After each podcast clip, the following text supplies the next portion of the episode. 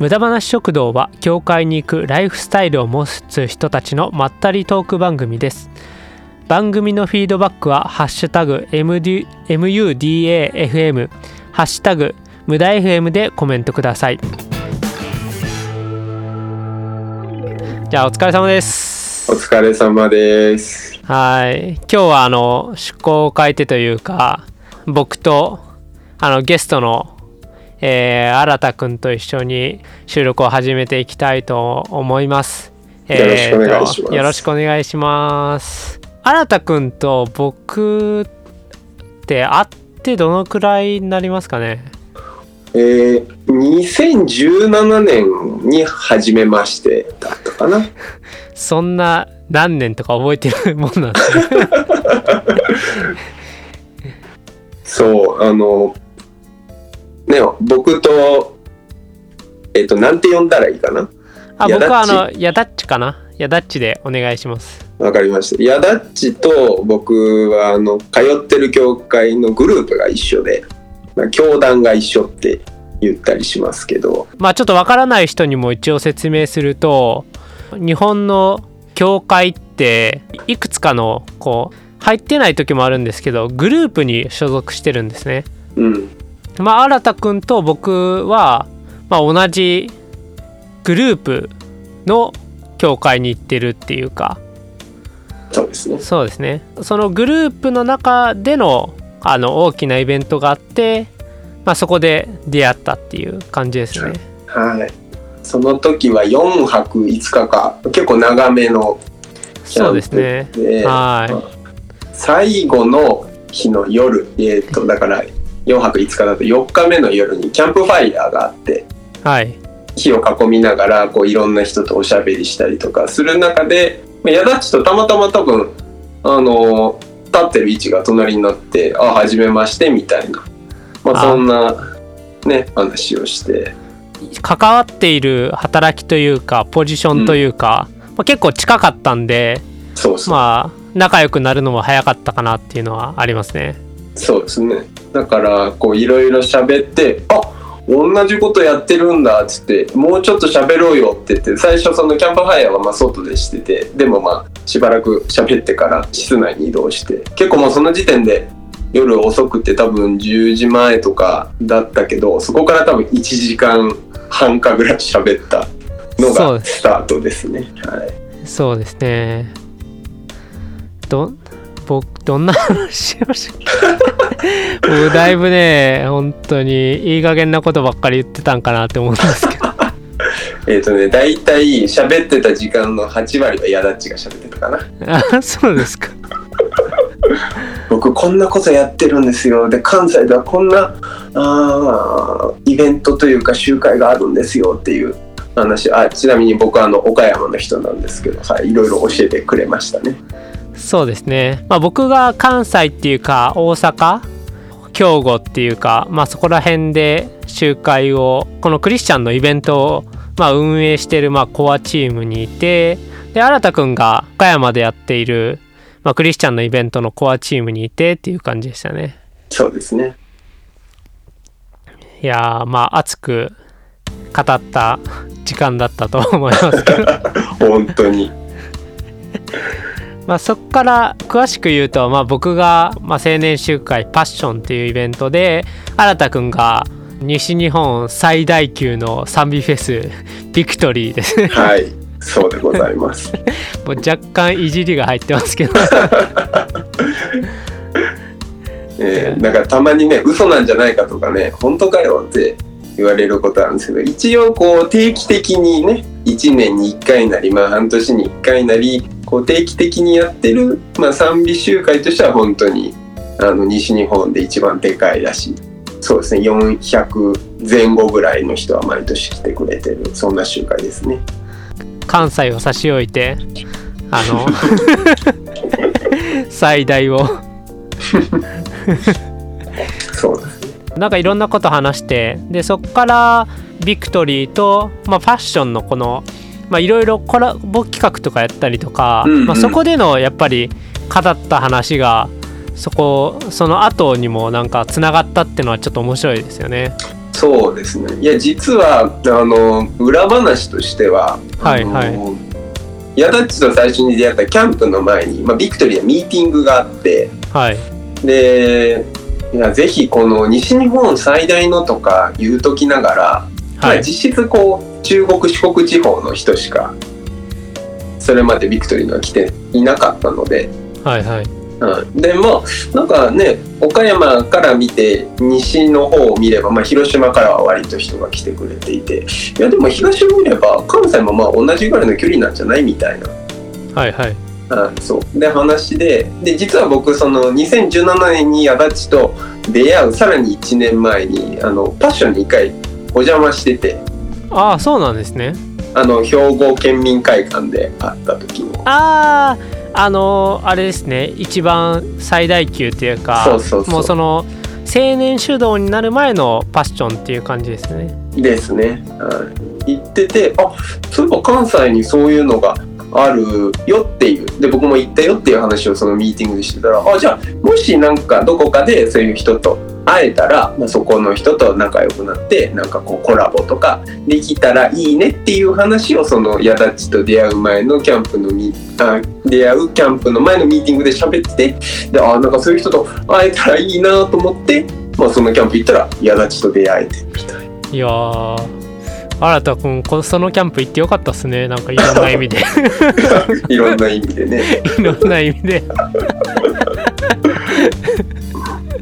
そうですねまあそっからあれですねお互いのそのバンドチームがまあ行ったり来たりとかしたり、うんまあお互いの集会でまあお互いのまあ宣伝とかしたりっていうまあなんかいろいろ交流があってって感じですねそうですね。はい。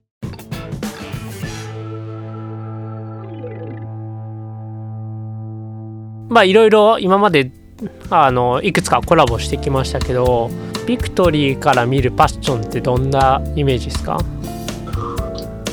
ビクトリーから見たパッションは、なんか最初すごい賛美集会みたいな、こう、イメージをこう持って、最初お邪魔してみたら、実はその賛美の曲数って、実はこう数えてみるとそんなむちゃくちゃ多いわけではなくて、はい。ただ、集会のトータルの時間の中で主に割いてるのってやっぱ交わりっていうところにあ割いてるんだなこの集会っていうのはこうメッセージあのはい。聖書に関するお話をした後のなんか分かち合いとかはい。あとはアイスブレイクとか結構こういろいろねあの趣向というか工夫を凝らしたことをこう毎回ねいろいろちょっとあちょっとずつ変えながらやってるなっていうのが印象に残っていて結構こう初めて来た人でもなんか馴染みやすい集会だなっていうふうに思ってますね。そうですね、まあ、できるだけパッションは、まあ、来て新しい人でもすぐに仲良くなれるような、まあ、特に人の、まあ、人とのつながりとか交流とかを結構大事に考えてるんでうん、賛美集会っていうよりはそっちの方に、まあ、やっぱり意識を持っている集会かなというふうには思ってますね。うん、まあ、僕から見たビクトリーなんですけど、まあ、その流れで 多分新田君と出会う前に僕一回ビクトリーに行ってたと思うんですよね。あのね。マサヤさんがメッセンジャーの時に朝起きて早起きたし岡山でも行くかと思って。フットワークがすごいなと思ったそのエピソード聞いた時。で新幹線のいやあの途中朝早くの普通電車に乗ったんですよ JR で。で姫路ぐらいまで行ってあれこのまま行ったら間に合わないんじゃないかと思って姫路で新幹線に乗り換えて行くってい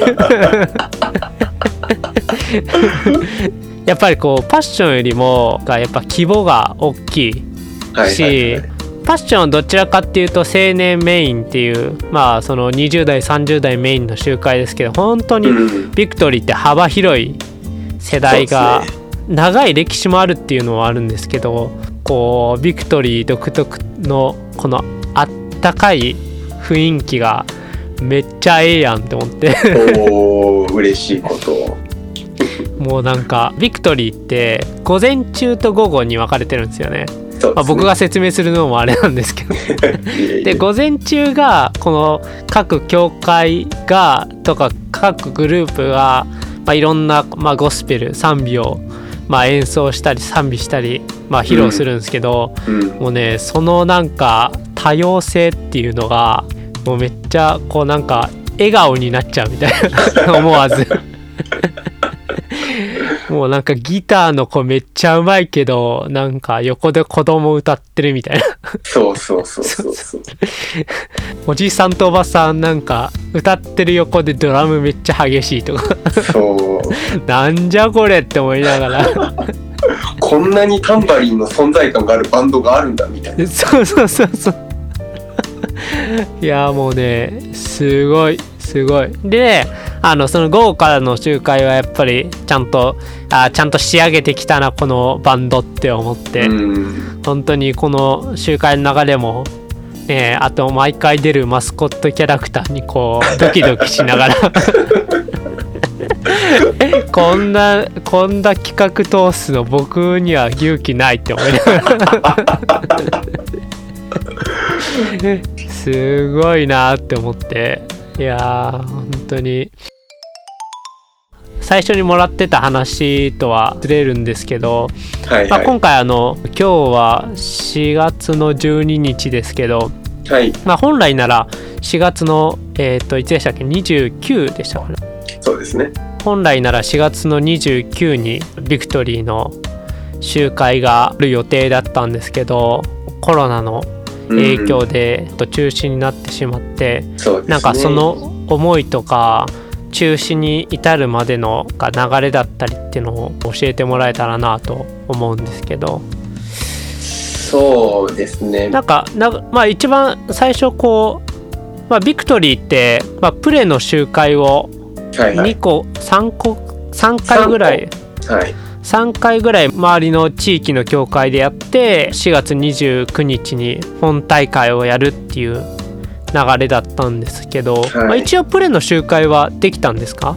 プレの集会はもともと2月からスタートしてで4月の本大会までに参加する予定だったんだけどあ2月の一番最初のはあできたんだけどそれ以降あの3月あと4月に予定してた2回はもうできなかった。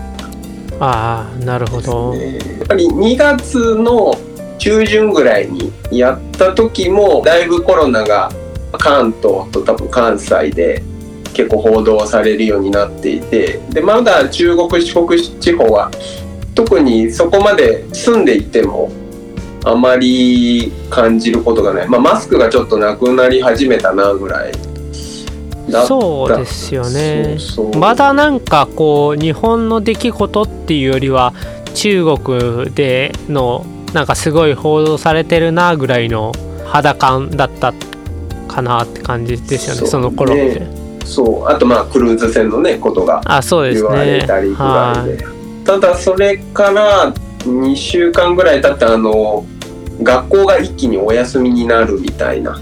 はいはいはいことがあってから結構こう風向きが変わったというかあちょっとプレのイベント3月にあるけどどうしようかねっていう話がまあそこから結構どんどん話し始められてでまあとりあえずちょっと3月はやめようっていうことが決まってでそこからさらに、まあ、4月に向けてどうしようかねっていうことが、えー、とビクトリーはあの大きく言うとこう3つのグループでこういろんなことが決まっていて一番上は長く長くそのビクトリーであったりあとは地域のいろんな青年集会とかをこう導いてくださったような先生方がやられてる一番上の組織があってでその下に牧師若手の牧師先生とかを中心にした、まあ、運営委員会っていうのがあってでそのさらに下に企画委員会っていう、まあ、僕たち30歳前後ぐらいの若者とかがあ中心になっていろんな、まあ、実務的なことをやってる企画委員会っていう。そうですね。ですで新田君はそこの企画委員会に所属してそうですね。回しているっていう感じですよね、はい、そうですね。でただ結構あのもう真ん中の運営委員会またその一番上のあの重鎮の牧師先生たちとの組織の中でかなりそこが、まあ、いろんな、ね、参加される方への配慮とか施設とのこういろんな調整とかを、まあ、進める中で、まあ、やはりちょっと難しいねっていう話になり、はい。はい、あのホームページとあとは SNS で、まあ、お知らせをして、まあ、した通りですね、まあ、今年、まあ、ちょっと延期も考えたんですけど、まあ、いろいろとあのもうすでにいろんな集会がまあ決まってたりもしてちょっと今年中やにやるのはちょっともう難しいねっていうことでもう中止っていうそういうけあの結論に至ったってところですね。そうですね。まああの規模の集会を延期してまたずらしてやるっていうのもなかなかねうん。結構教会って年間のスケジュールみっちりじゃないですか意外と。そうそうそう。もうね2月とか1月にはねもう1年間決まってるみたいな感じそうですね、まあ、特にあのメインっていうか、まあ、僕の想像ですけどメインで動いてる教会はやっぱりでかい教会なんでうん。そこの動きも関わってくるかなって思いつつも。そうですね。そうですか。まだパッションとしては次のパッションの集会は6月にあるんですけどはいはいはい。ちょっとミーティングがオンラインでミーティングしたりまあ決断をするか、まあ、まだあの中止というか延期というか、まあ、そういうあの発信はまだパッションとしては今の4月12日の段階ではできていないあのしてないんですけど、まあ、まだどうなるかわからないんで、まあ、まだそこら辺もちょっと揉んではいるところなんですけど、うん。まあ、なかなかそこら辺の判断も難しいですね。ねやっぱり僕らもこういろんな周りでいろんな集会とかイベントとかがこうあとどんどん閉じられていく様を見ながらあでもなんとかしてこういろんなことができなくなってる中でもビクトリーとしてこう皆さんを励ます存在でありたいなと思ってどうにかしてなんか YouTube での配信とか、まあ、そういうこともいろいろ考えたりはしたんですけどやっぱり今いろんなちょっとハードルのことだったりなかなか集まるっていうこと自体がもう難しい。ね、バンドメンバーって言っただけでも十数になっちゃったりするから。そうですね。う。んなんか僕らもねあのバンドメンバーでこう生配信してもいいんじゃないかっていう話もありますけどまあ確かにね バンドメンバーでも何人もいますし各地から集まるっていうことはなかなか難しいっていうか今日の収録っていうか、まあ、無駄話食堂は基本的にはあのオンラインでの収録になるんでまあねここで僕が思いっきしくしゃみしてもこのくしゃみのつばは 新田君には全く届かないんで まあそこら辺も全然大丈夫なんですけど。そうですね。安心して聞いてもらえたらと思いますそうそうそうそうそうそう。そうですね。いやまあなかなかその、まあ、パッションの、まあ、運営は運営のなんていうか形っていうかパッションに関してはその2つの、まあ、グループで運営されてて。うん。で一つはその、まあ、先生方のあの牧師先生方中心の、まあ、青年アナロギア委員会っていう委員会があって、まあ、うん。その下にミーティングチームがふわっといるっていう感じなんですけど。うん。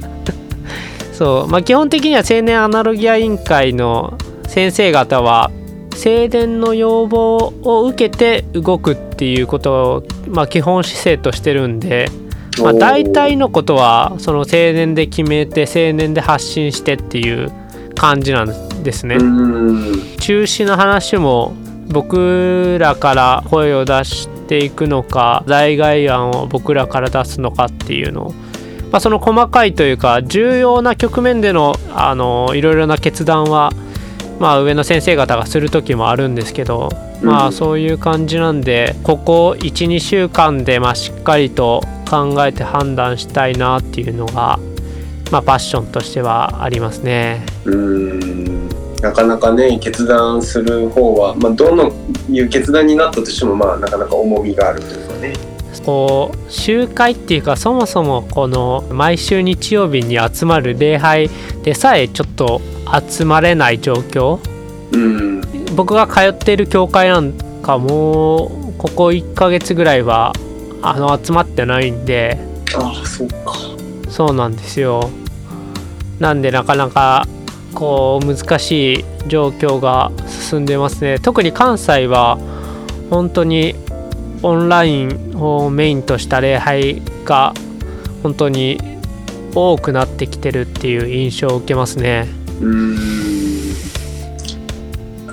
岡山もオンラインでやる教会っていうのはもうあのちらほら出ていて。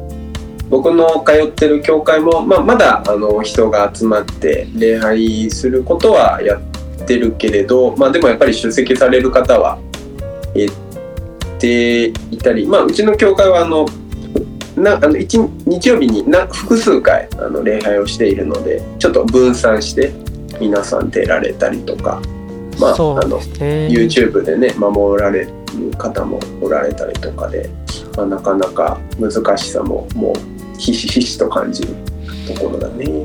そうですねちょっと軽いトピックいきませんか？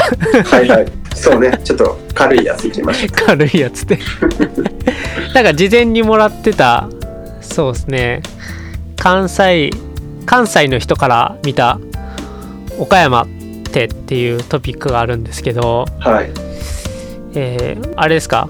こう僕に対してのインタビュー的な感じですかねそうね。やっぱり岡山と関西って言ったら何々地方っていうくくりの時にちょっと違うというか。そうですねこう西日本っていうくくりで見ると同じですけどなんかうんこうやっぱりパッションとビクトリーコラボして思ったんですけどやっぱり兵庫県からというかこう関西地方から岡山ってちょっと重い腰を上げないと行かない場所って感じがありますね。うん。距離的にもやっぱりあるし新田くんはずっと岡山人ですか？僕は、えっと高校生まれてから高校卒業まで岡山で,、はい。で大学は広島に行ってはい。で就職でまたあの岡山に帰ってきたっていうそういう感じで、じゃあまあ大体同じはい、とこう地域をに住んでるっていう感じですね。そんな感じだね。そうですね。でまあ僕は、うん、まあ関西人と言えるかどうかっていうと微妙ですけど。まあまあそれなりに長く関西に住んでるんで。はいはい。そうですね。関西から見た岡山って意外とその僕はまあ岡山に親族がいるんで。うんで、まあ、その親族の結婚式で多分それで初めて岡山に行ったんじゃないかなと思うんですけど、はい、なんか意外と新幹線を使っていくとあ岡山って結構近いんだなって思いましたね。そうだね。その時僕神戸に住んでたんですけど新神戸から岡山って多分3 4 0分ぐらいで行けるんですよね。そうそうそうそうそう。なんか新幹線に乗る時って大体こう23時間乗るっていうのが多いですけど、まあ大体東京に行ったりって。なんか、うんあれ？すもうこんなにもう着いたのみたいな。いや眠る暇もないじゃんみたいな。そうそうそうそう。岡山についてそうですね。でその今日であのし結婚式があった会場の教会に行ってみるとなんて田舎なんだと。まあちょっとそのね場所があの西大寺っていう場所で。まあまあ岡山市内だけどね。そう。まあ岡山市内ですけどまあちょっと外れにうんあるイメージですかね。そうね。ちょっと東の方に。そうですね。なんてのどかな場所なんだなっていうか土地が広いなっていうか。うんまあ雰囲気は、まあ、僕もねあの石川県という田舎に住んでたことがあるんでうんそまあ石川県に比べたら岡山ってなんか晴れの国でしたっけ？ああそうそうそうそうそう。で、まあ、石川県ってあの日本海側にあるんで本当に天気悪いんですよね。うーん。晴れてる田舎っていいなって思いました。確かに、うん、誇れるのはそこかな。そうですね。もう石川県なんてもう冬で太陽を見ることないぐらいな感じなんですよ。へえもうずっと雨か雪か曇っててでずっとこうドヨーンとしててっていうのがデフォルトなんではまあそれに比べたら本当にね岡山っていいなって思いました。まあ住むかって言われるとちょっとまあまた微妙な。そ う確かに。ね。僕はもうその都会のなんていうか早い時間の中でこう生きるのが性に合ってるんで。確かになんか運動運動量というか活動量多いからね。嫌だあそう。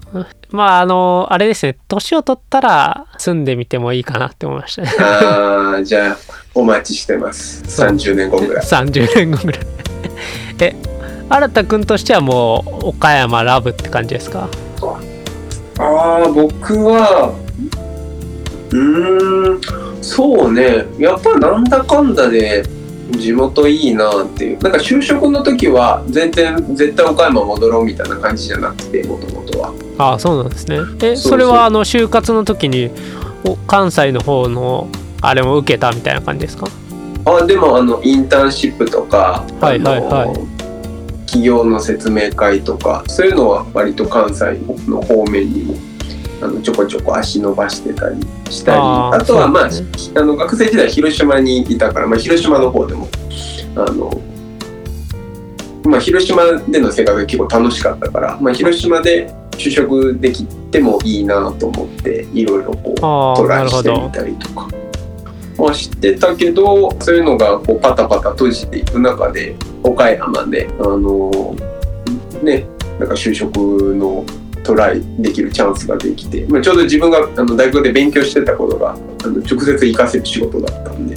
ああそれはかなりいいですね。そう。でまあ割といけるかなどうかなって思いながらもトライしてみたら、まあ、そこの扉が開いたんであこれはちょっとあの帰れってことかなと思って、まあ、帰ってあの来たけどあなんかね結果的にはすごく楽しく生活できててあやっぱ地元っていいなと思いながらなんか扉が開くとかなんかクリスチャンっぽい言い話ですね。ね一応これクリスチャンライフあれ教会に行くライフスタイルを持った人のおしゃべりみたいなね。え番組なんでそうですね。あれご配慮ありがとうございます。いえいえ。ああなるほど。岡山のいいところっていうかなんかあります？その人柄とか土地柄とか場所とかね。なんかおすすめの。おすすめの場所。はい。まずはとりあえずあの食べ物が美味しくて。ああそうなんですか？で特にあの、まあ、矢立が言ってくれたようにあの晴れが多いのではい。あの暖かいんですよね基本的に。ああなるほど。そんなまあなんかまあそんなむちゃくちゃ死ぬほど暑くなるとかまあそういうわけでもないんだけど。ああそうなんですね。気候的にも。そうそう。でもまあ晴れが多いから結構農作物がよくすくすく育って。はい。なのであの夏場に旬を迎えるのフルーツなんかは結構あのあ。桃とかぶどうとか。なるほどなるほど。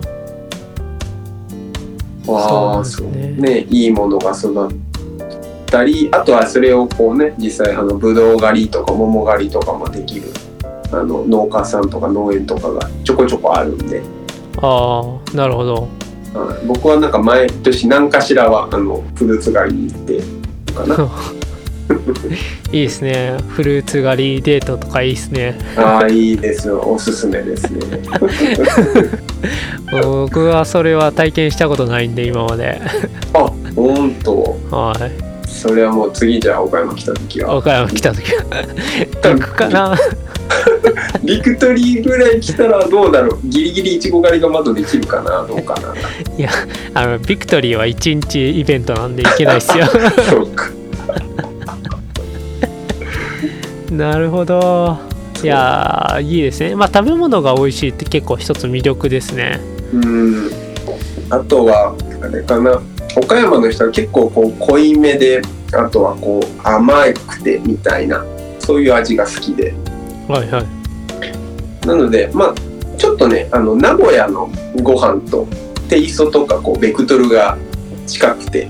ああそうなんですね。そう。あの向こうはねあの味噌カツとかあの、はい。味噌がしっかり入ったあのあれは味噌煮込みうどんかな？とか。はいあるけどうちはあの岡山県はあのカツ丼があの卵とじじゃなくてあのデミグラスソースがかかってたりとか。おおそう。あとはそう。あとはうなぎのまあかば焼き。あのうな重とかはあの普通に多分に全国どこでも食べれるけど、うん。岡山県はあのううなぎの代わりにあの豚肉うんそう豚肉のかば焼き。へえ。そう。いやーもういろいろポンポンポンポン出てきますね。そうそうそうそう。そうなんや。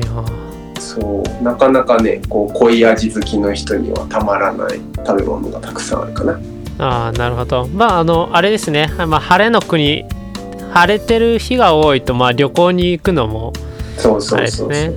なんかいいね石川県っていうか北陸に旅行行く人がいてなんか晴れてたって聞くと本当に運いいなって僕思いますね、へえ いやなかなかねうん本当に。僕も7年くらい住んでましたけどね。78年ぐらい。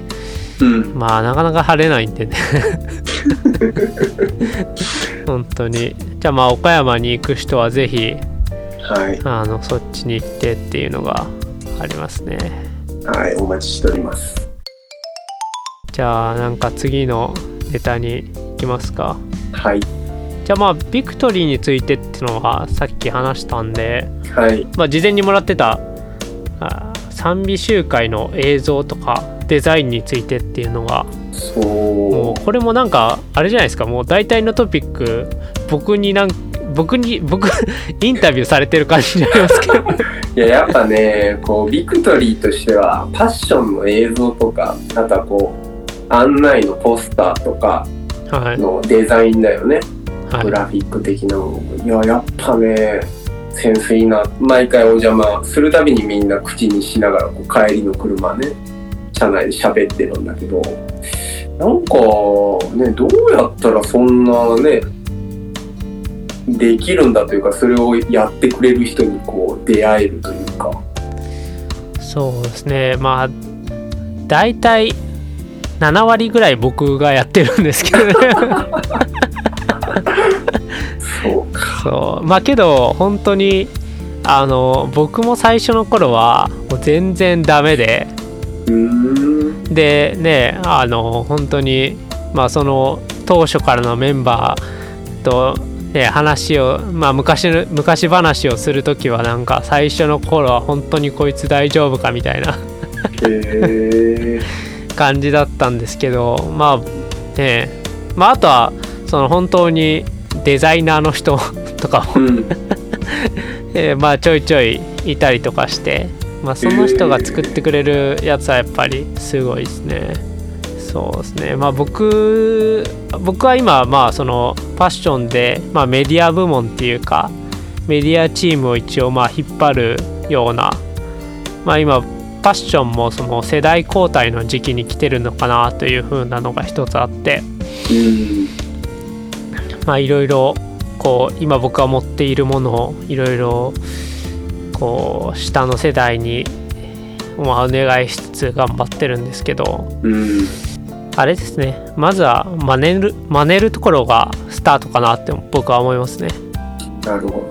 そう。まあパッションとしてのデザインとか映像とかメディアをまあどういう風に捉えてるか。まあ、パッションとしてというか、まあ、僕としてっていうのもあるんですけどうん。こう本当に、まあ、やっぱりこの集会っていうのは、まあ、クリスチャンと出会ってほしいとか、まあ、神様と出会ってほしいっていう思いが、まあ、あるんですけど、まあ、デザインとか映像とかそういうメディアっていうのは、まあそれ単体でその神様に出会うってことは絶対なくてうん。ただその集会に来てもらうきっかけを作るっていうことに、まあ、注注力するっていうかうん。何かその映像で何か素晴らしさをあなんか伝える。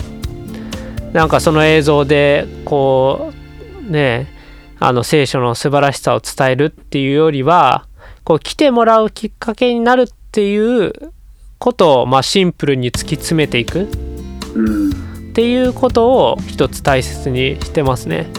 なるほどやっぱりあの本当にこう聖書の言葉っていうかこう、まあ、キリスト教っていうものが本当に素晴らしいちょっと言い方悪いですけどまあコンテンツというかものなんで、本当にそれが世の中のこういろいろなコンテンツに、まあ、埋もれてしまっている、まあ、一回出会ってしまったらそのね素晴らしさに、まあ、気づいてもらうっていうことはあー気づいてもらえると思うんですけど、やっぱり埋もれてしまっているっていうところをとりあえずそのあの手に取ってもらう見てもらうそのみんながこう日頃触るスマホにこのタイムラインに流れてきておって思ってもらうっていうことをシンプルにやるっていうことがなんかこうメディアっていうかそういうことにとっては大切なことかなって思ってて。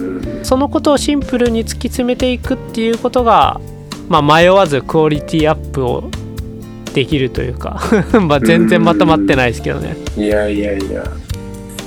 いやでも確かにこのね SNS でも膨大なこう情報に毎日こう触れながら生きてる人が多い中ででもその大量の情報の中にまあ埋もれないというか一瞬でもこうねスクロールする指が一瞬クッて止まりさえすればっていう。やっぱそこはビジュアル的なそのデザインとか映像とかのこう真骨頂というか真髄というかなんかそこはやっぱね頑張れる意味はそこにあるよなっていう。そうですねそのデザインで何かを伝えようとか思う、うん難しく考えてしまうとやっぱりこうなんかどんどんどんどんなんかダサいデザインになっていってしまうんですよ。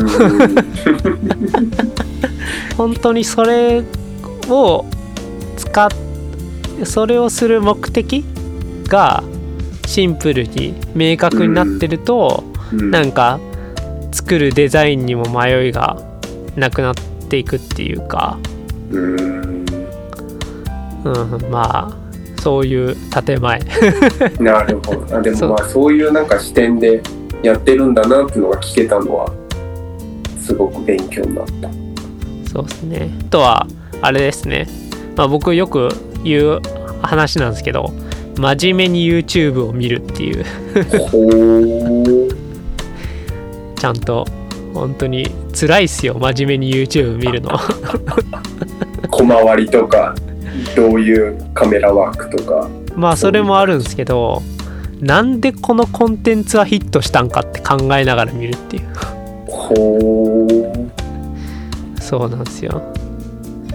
本当に辛いっす。YouTube 見るとき頭使ったこととかないわ。そうですね。あのなんか一つの例っていうか一つの手段であるんですけど大体今 YouTube 業界というかまあいろんな業界でもそうですけど海外のおしゃれな YouTuber のムーブメントが遅れて日本にやってくることって結構多いんですよね。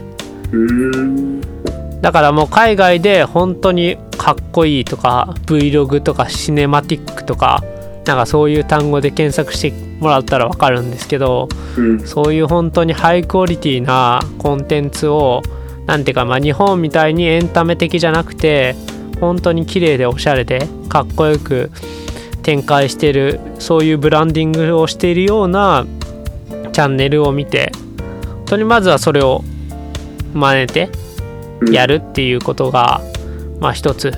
でまだ日本に届いてないものなんでうん。なんかおって思わせるような感じかなと思いますね。海外の最新のまあトレンドというかセンスのいいやつをからインスピレーションというかそうですね。はい。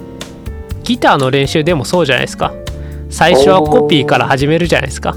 確かに確かに。でだんだん自分のできることがこう増えていってでいろんなことに応用したりとか、まあ、オリジナルでなんかできるようになってくるって、うん。そうそうそうそうそうなるほどな。まあやっぱいいもの見て、そこを真似るところか。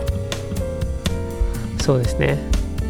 はい。そんなところであれですね。あのビクトリーも本当に今回中止になってしまったんですけど。ははい。まあまたその来年関われてるかどうか、まあ、お互いね僕もパッションも、まあ、僕も転勤僕は転勤族なんで当に継続して関われていけるかどうか本当に。まあ全然わからない部分であるんですけど、まあ、お互いね良い刺激をし合って。そうね。はい。いけたらいいなと思っております。はい。こちらこそよろしくお願いします。お願いします。はい。じゃああの、はい。締めのほ一言言いますはい。はい。今回も無駄話食堂をお聞きいただきありがとうございました。このポッドキャストがいいなと思った方は、Twitter のフォロー、Facebook のいへのいいねをお願いします。はい。今回は、えっ、と、僕、ややだっちとゲストで新田くんが来てくださいました。ありがとうございました。ありがとうございました。